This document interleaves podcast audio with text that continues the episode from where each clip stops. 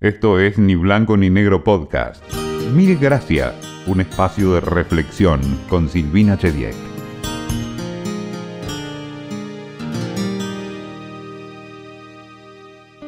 Siempre tuve más preguntas que respuestas. Sé que la duda tiene mala prensa, pero creo que puede ser un muy buen motor para preguntar a quienes saben. Tengo solo algunas certezas. Una de ellas es que el agradecimiento es una gran cosa. Por eso, mil gracias de antemano por escucharnos.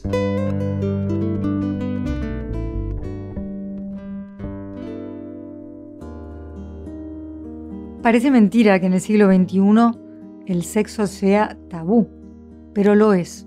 Y lo que es peor, la ignorancia todavía está entre nosotros. Por eso tenemos muchas ganas de charlar con la doctora Florencia Salort, médica, ginecóloga y sexóloga. Bueno, vamos a arrancar entonces con Flor, Florencia, Flor Salort. Eh, Sabes que se llaman Mil Gracias estos podcasts. Eh, si querés, podés ir pensando para dentro de un rato a quién o a qué le querés agradecer, porque seguro que no esperas esta pregunta de entrada. Wow. Así que después te lo voy a preguntar, no te preocupes. Dale. Primero, quiero preguntarte por qué eh, la vocación de la medicina, por qué luego la ginecología y por qué luego un poquito más la, eh, el tema del sexo, la sexología, que cuando yo era chica era re tabú y resulta que ahora no. Más o menos. Bueno, por eso lo vamos a charlar, tenemos tiempo. Sí, a ver, eh, ay, ¿por qué quise ser médica? Em, cuando me preguntaron en la residencia por qué quería ser ginecóloga, decía porque quería ser acompañante de caminos. ¿De Mm, caminos? Sí, de caminos. Yo igual tuve como la, no sé si fue la fortuna de que mi mamá y mi papá estaban bastante enfermos en, cuando yo tenía mi pubertad. Y, supongo que, bueno, supongo no. Después que estudié epigenética y neurociencias, sé que una muchas veces elige la profesión por lo que necesito de chica, ¿no? O yo necesitaba mucho cuidar, saber, tener conocimiento para estar atenta, ¿no? Y siempre me gustó, siempre me gustó este tema de, de eh, el doctor, el jugar a cuidar, el entender que en, en curar heridas. Y bueno, nada, fui creciendo y dije, esto es lo que quiero para mí, siempre es la que leía el libro y explicaba en el aula que era la menstruación, eh, ¿no? Y, está bueno, me encanta. Bueno. Fui creciendo y cada vez me, me gustó más. Y, el tema del sexo, yo te dije que ahora no es tabú, y me dijiste más o menos, pero antes mucho, muy mucho. Sí, no.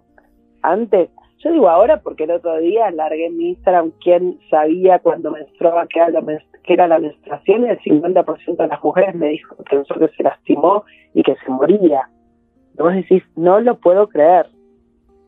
¿Pero en serio me decís eso? Sí, te lo digo en serio. 50% de 5 mil y pico de mujeres que votaron, ¿no? Que pensaron que eso era así cuando les pasó por primera vez la menarca. Claro, como que no sabían qué era. Mm, no sabían qué era. No habían hablado nunca de eso, no ni se lo veían venir y es como re grave.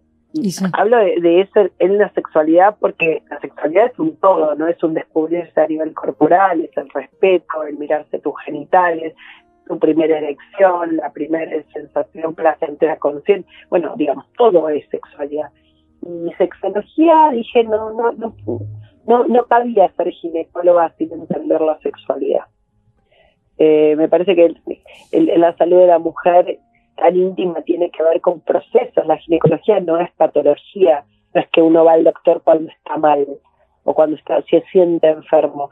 La ginecole- digamos, las ginecólogas acompañamos como no un crecimiento, como un sentir por etapas, eh, a estos procesos de pubertad, de embarazo, de no quedo, quedo, guardo mis óvulos, no guardo, ¿viste? adolescencia, las tetitas, soy más alta que mi amiga, no me vino, soy irregular, como que tengo la menopausia y que tengo calores y no calores, y ¿viste? Y está bueno, es, es como, es acompañar la, la, la salud, digamos. también. Claro, porque la idea Mm.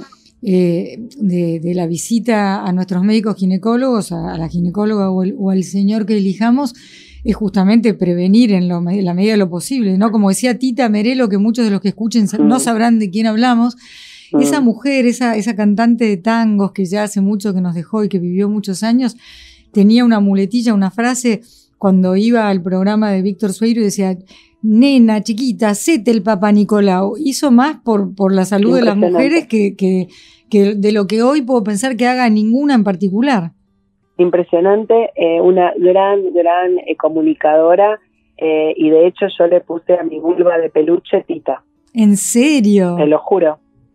Sí, le puse Tita mira qué loco que la traje a Tita Merelo a nuestra conversación, porque no, sabía esto, ¿eh? de verdad. Sí, sí, no. Eh, pero ella me mandó a decirte esto, seguro. Una gran eh, educadora. Me parece que me mandó a agradecerte que la nombres muy seguido. Qué amor. Eh, es la famosa de Se dice de mí. Una mujer muy controvertida, muy luchadora, muy feminista. Amada, digamos, muy enamorada de su de su amor, que pero, pero que, que no pudo nunca pudo ser la mujer oficial de Luis Sandrini, pero fue el amor de su vida. Wow. Y murió en la Fundación Favaloro solita. Qué loco, ¿no? Loquísimo. Bueno, le Pero no está olvidada. Pues acá la tenemos, acá estamos con Tita. Bueno, la Merelo, eh, tu vulva de peluche, hacete el Papa Nicolau, pero me preocupa esto que me decís de la gran desinformación, de, a veces el miedo es el peor enemigo de un buen control, ¿no? Muchas personas no acuden por miedo, además de la ignorancia.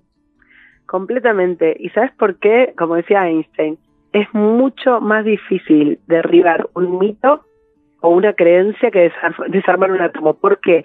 ¿Cuántas veces yo le digo a la gente, si te llega a dar HPV en un pub, no, porque tengo miedo del resultado. Bueno, el HPV es tan común. Si vos llenas una cancha HPV, que es el, el, virus del papiloma humano, que es el, el factor necesario para que se produzca un cáncer de cuello. Pero no es al revés.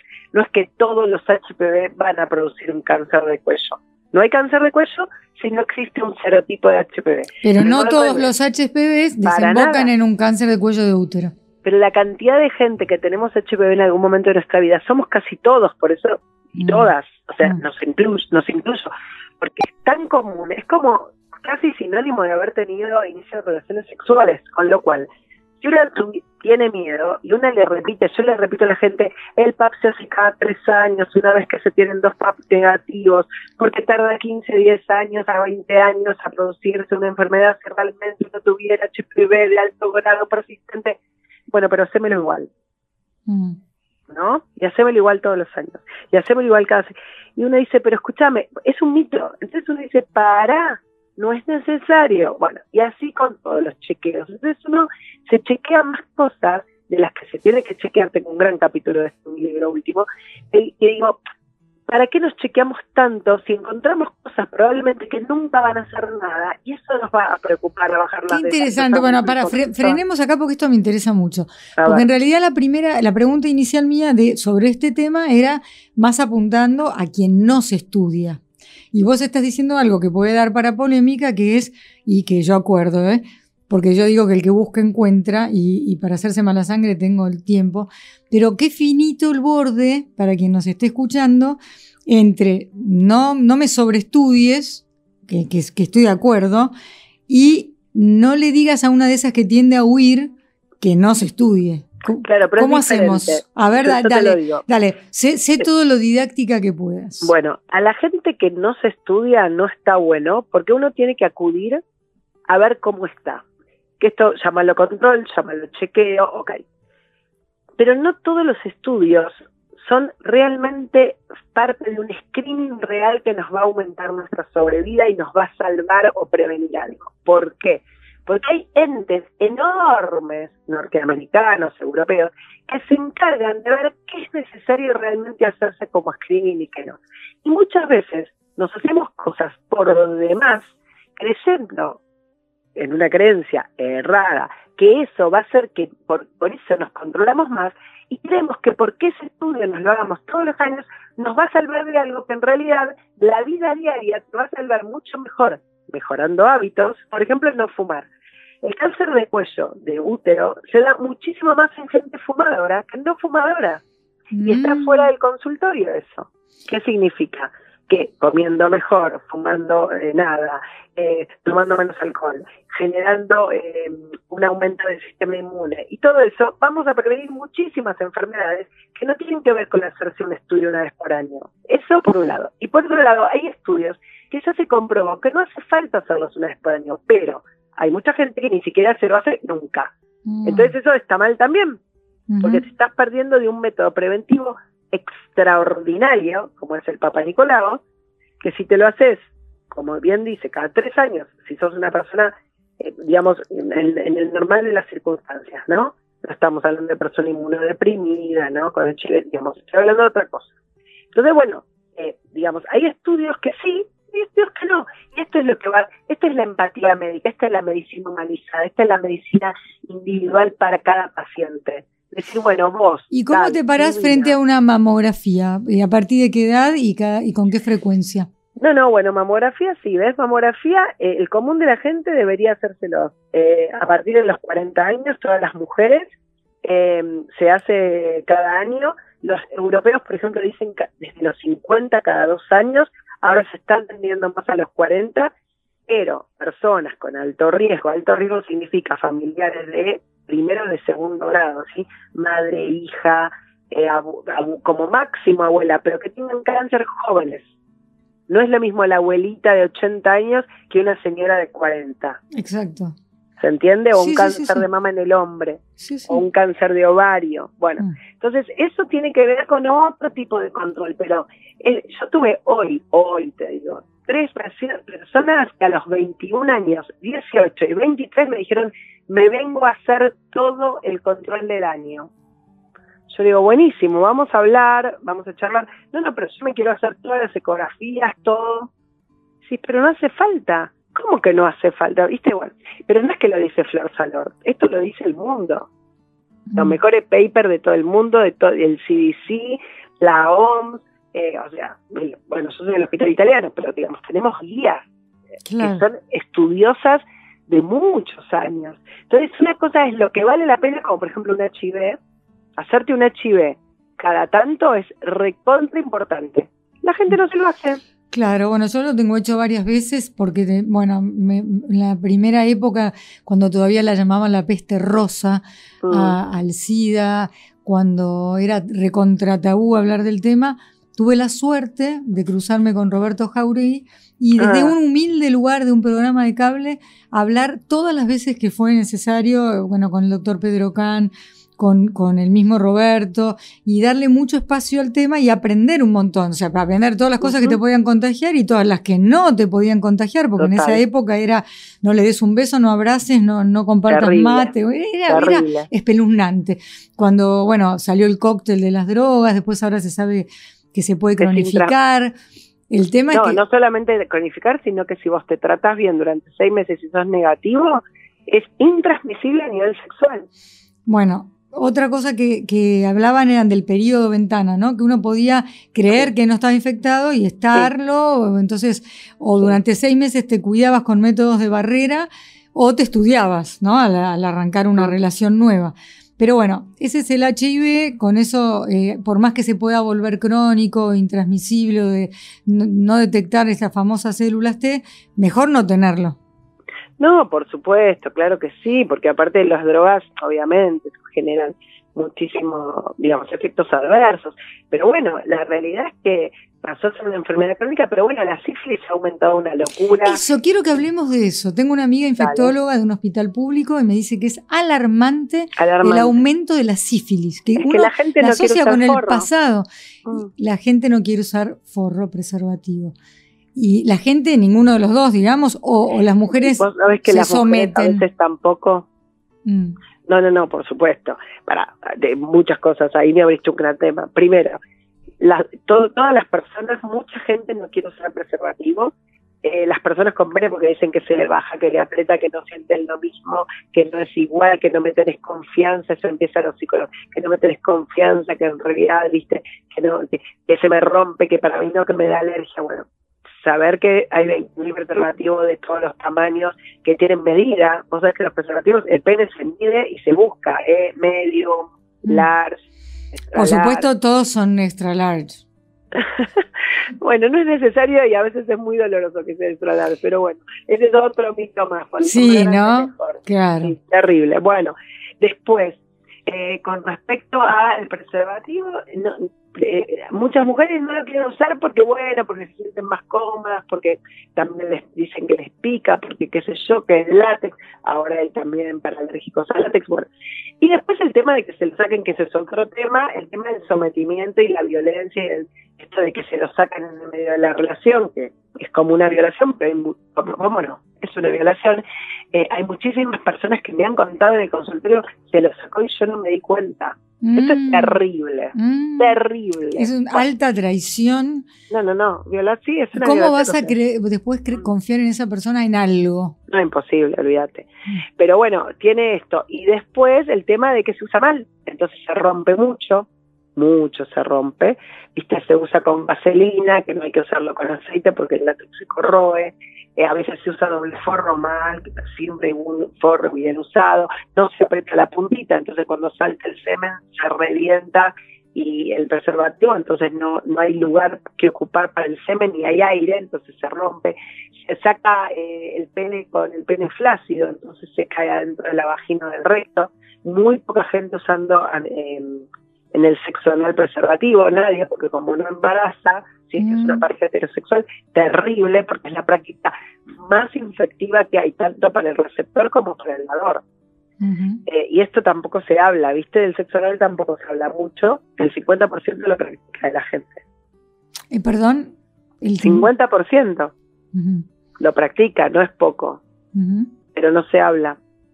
Los médicos no te no te educan para esto, la gente no pregunta. Claro. Entonces es un tema que no se habla, por eso yo trato de hablar. ¿Cómo se manifiesta, perdón, Flor, la sífilis? ¿Y se cura? Bueno, y esa es la segunda cosa que te quería decir.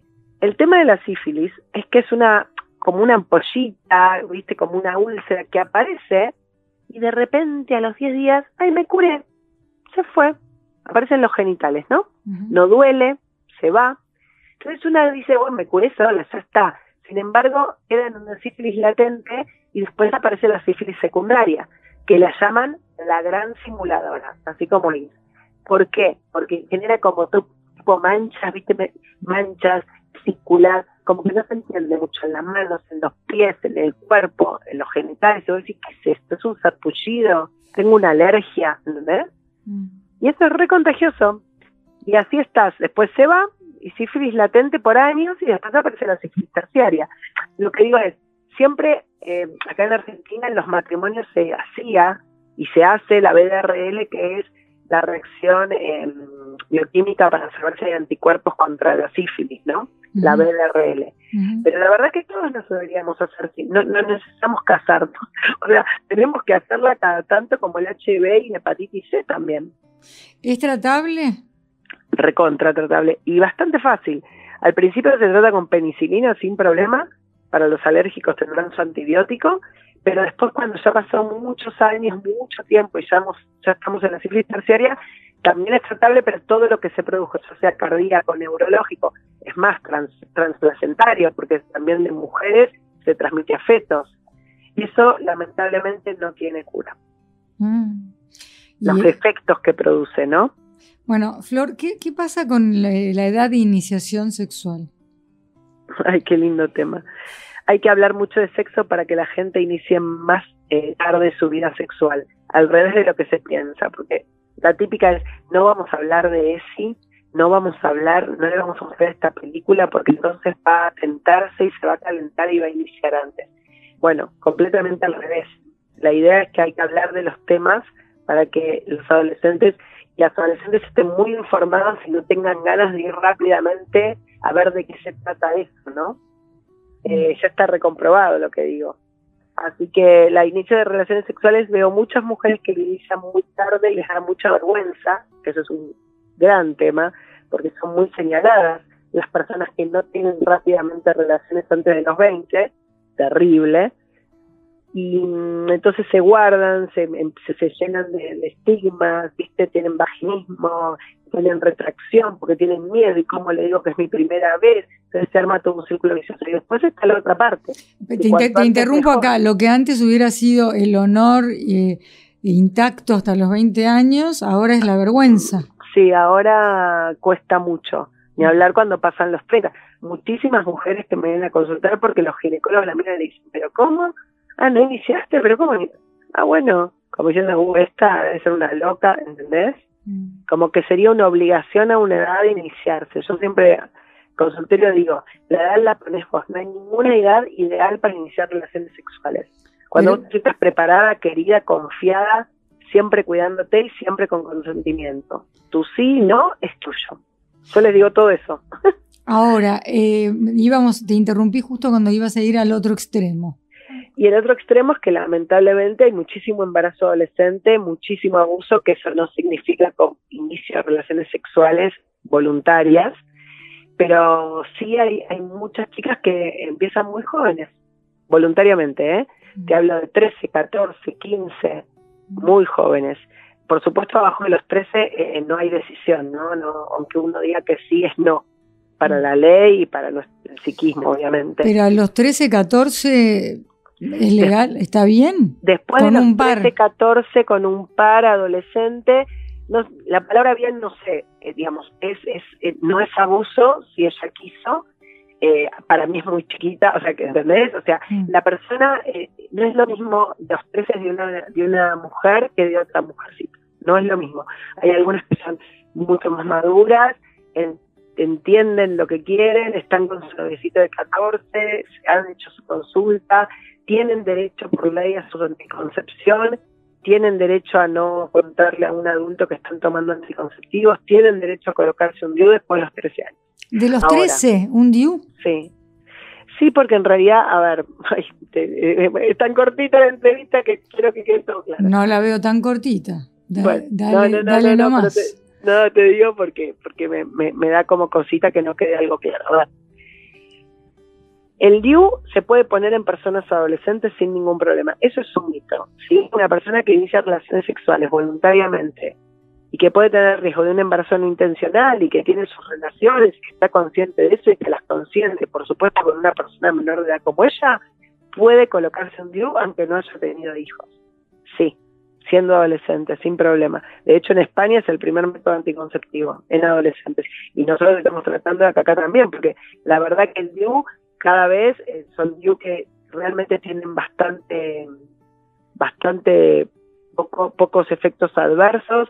Hay DIU de progesterona que disminuyen mucho el sangrado menstrual, eh, cuidan mucho el útero, digamos, el cáncer, bueno, eso en todas las edades, pero eh, sí, no, no está contraindicado.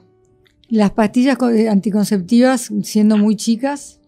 A partir de los 13 años puede pedirlas y tiene derecho a, exigirlas en forma gratuita en todos los hospitales y centros de salud y a su médico. Eh, se pueden tomar sin problema, pero siempre consultando, porque yo tengo que interrogar a esa persona. Tengo que saber si es sana, si tuvo antecedentes, si tiene migrañas, eh, varias cosas, cómo le caen.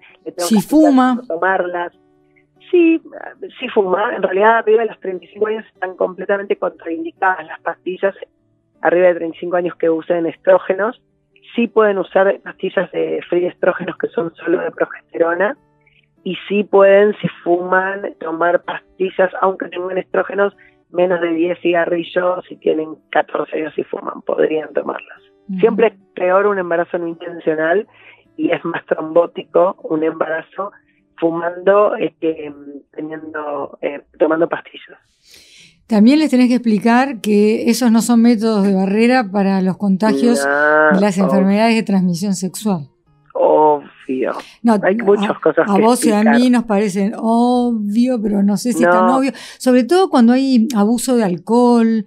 ¿viste? Uno piensa, está bien, vos le estás pidiendo que se cuide a un adolescente que, como dicen ahora, se la dio en la pera en la previa, mm, ¿viste? Terrible, terrible la previa.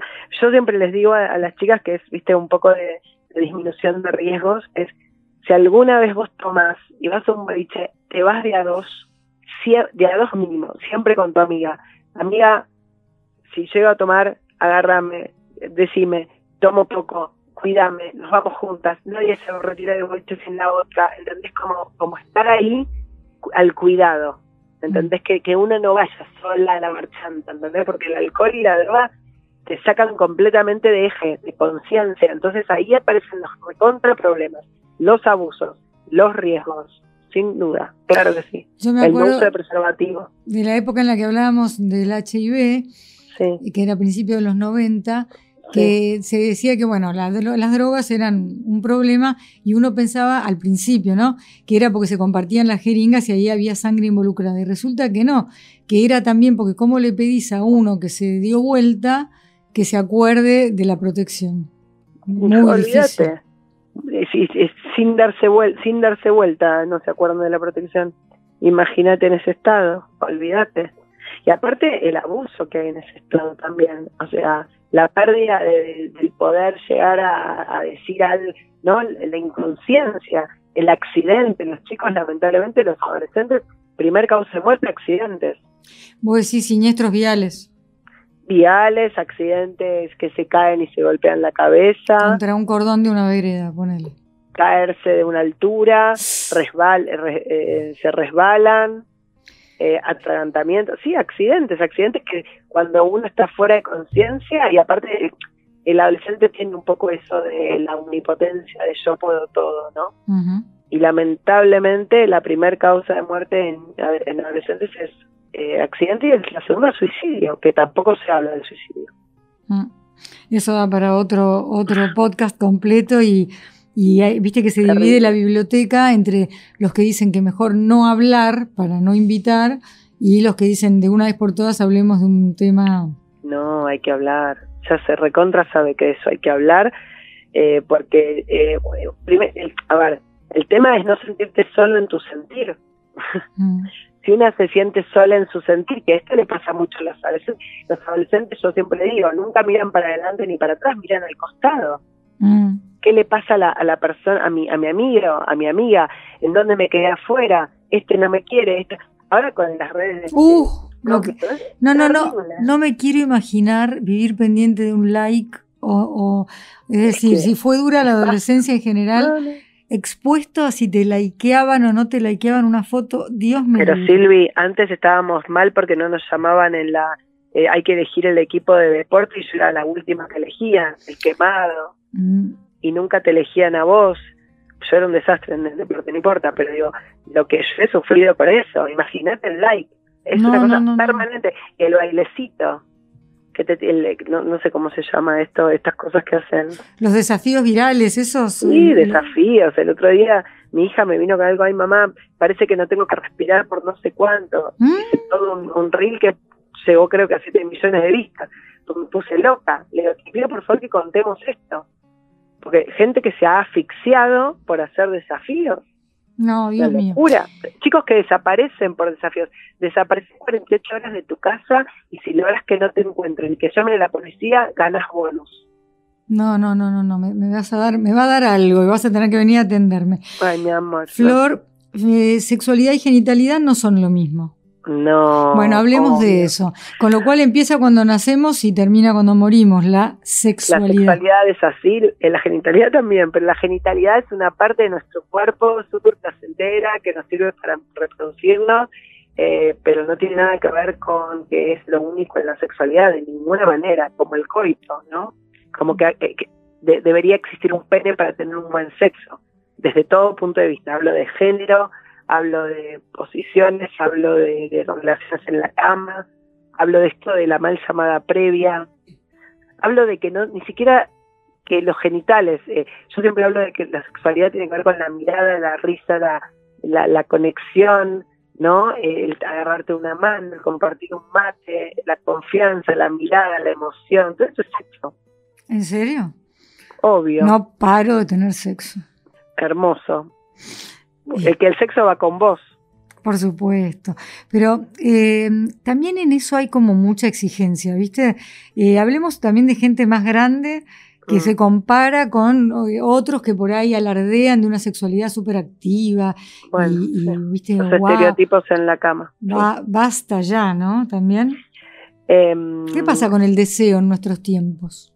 Bajó, bajó, radicalmente bajó. Eh, esto del alardeo de la cama, que yo hablo mucho de esto de los estereotipos en la cama y las grandes personalidades y ser buena en la cama con estas revistas que nos han para mí cagado la vida con ser buena en la cama, estos cinco tips para chuparla mejor, todas estas cosas. Perdón, perdón, creo que escuché mal. Cinco tips para darle placer mejor. Al otro, exacto. Y yo digo, ¿cómo sabe cómo le tengo que dar placer al otro? ¿No? Me conoce, me insulté, o sea, guau. Pero digo, como, como esta cosa estereotipada de muy la porno, que, que lamentablemente fue como muy mal educadora nuestra, eh, de que bueno, ahora los chicos adolescentes tienen acceso a porno con internet ni te cuento. Y en la pandemia ni te cuento. Sí, no, terrible. Y uno dice, bueno, es eso. Tiene que ser eso, ¿no? La posición estrafalaria de la pierna para arriba y ponete contra la pared y date vuelta y baja el culo. El circo. Claro. Y vos decís, ay, ¿cuánto falta, no? Qué, lástima. Pero bueno, me parece que el ser buena y bueno en la cama es todo un tema, porque esas palabras tradicional, frígida, eh, aburrida, eh, sos, obvio, obvia, viste toda esta cosa de mm, módico, como que siempre haces lo mismo viste, como que hay que hacer más, ¿no? Como que la pirueta, el 69, como más. Triple salto mortal, viste, el salto del tigre desde el ropero, que antigüedad ya no hay ropero. Sí, sí, sí. Y tirado de palomita y allá vamos, no. Pero, lo pero no es la realidad, la realidad es que eh, se, siente mucho vacío con todo eso solamente, ¿no? No puedo decir que sí o sí te sientas vacío porque está todo bien para mí en todo momento si, una pareja tiene ganas de hacerlo.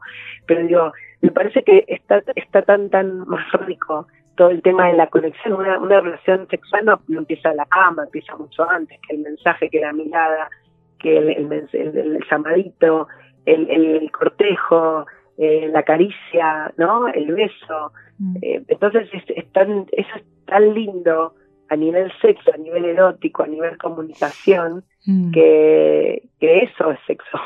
Más allá de que participe en el coito a último momento. Y hay, y hay que separar, vos que ya hablaste del porno, el erotismo de lo pornográfico, no tiene nada que ver una cosa con la otra. No, no, De hecho, existen muchísimas películas eróticas que son hermosas, preciosas, divinas, aplaudibles como libros, eh, literatura, pero me parece que el porno es muy cosificante en el sentido de que tiene un principio, tiene un fin, tiene cuerpos estereotipados, con vulvas muy blanquitas y muy chiquitas y muy depiladitas y muy labios súper finitos casi y que no se puede, que no se ven y, y el otro día reposteé un, un video que me pareció atroz que era si usted quiere blanquearse el ano, eh, venga con estas cremas y yo digo hasta el ano nos tenemos que blanquear, o sea, mm. ¿quién se mira el ano? ¿Entendés? Es como que en serio bueno, y, y es todo este tema de la estética, ¿no? Que una persona con celulitis, con teta caída, no sé, con, con el rollo, eh, el pene chico, ¿no? Es como una persona como que no solo no es deseante, sino que no es gozante. Es, como todo un tema, ¿no? Es terrible. Pero nada que ver. Nada que ver. Mm, exacto. Ahora anda a convencer a alguien que, a quien han insegurizado de que nada que ver.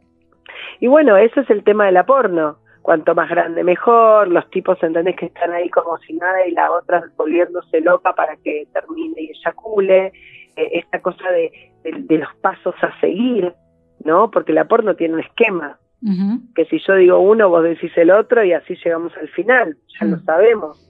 Y no es, el sexo no es un esquema. No, ni, ni un deporte. Claro, viste, entonces es como hay que llegar.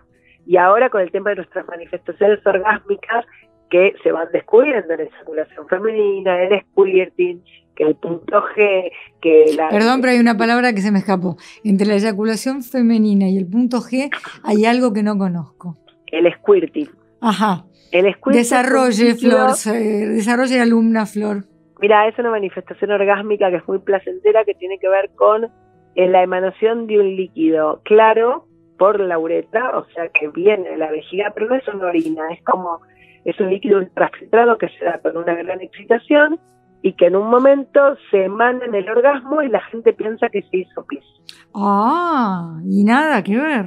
Y es precioso y es muy placentero, pero ahora como es, está de moda, porque no solamente se está hablando de eso, antes era me ve encima, qué terrible es algo, alguna gente muy pro que decía qué lindo que es esto, me da igual, pero no era, no es eh, incontinencia, o sea, no es orina.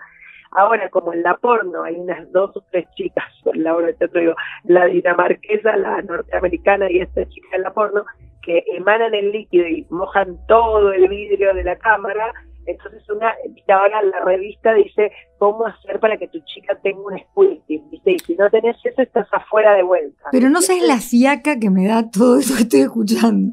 ¡Qué ¿No? Eh, digamos, pero la gente viene y me pregunta. No, no, pero te estoy cargando, como que digo, ay, tener que cumplir con tantas cosas. Si, si, el día entero está para cumplir, ahí también hay que cumplir, hay que parecerse a déjame hinchar. No, no, por favor, no. Tal cual. Eh, ahora, Flor, estamos eh, en, unos, en un tiempo, en este siglo XXI ya un poco avanzado, donde el tema del género también es tema. Y a veces desde muy temprana edad. Suerte. Sí. Está bien, pero eh, cuando son muy chiquitas o chiquitos, esta es un, yo ya estoy preguntando con, mi propia idea, me podés desmentir todo lo que vos quieras, ¿no? antes del desarrollo, ¿alguien puede estar tan convencido de que nació en el cuerpo equivocado? Mira, eh, los que estudiaron mucho esto em, dicen, depende cómo lo diga, pero sí.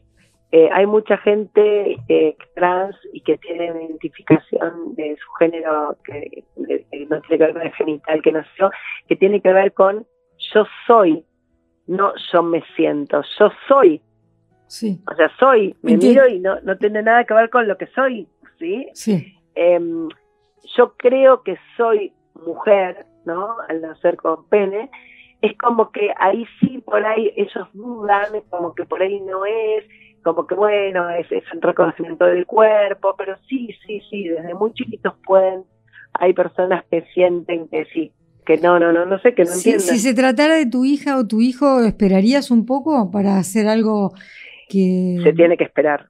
No, no, no, no es legal, o sea, no, uno no puede hacer una operación de resignación de sexo hasta cierta edad.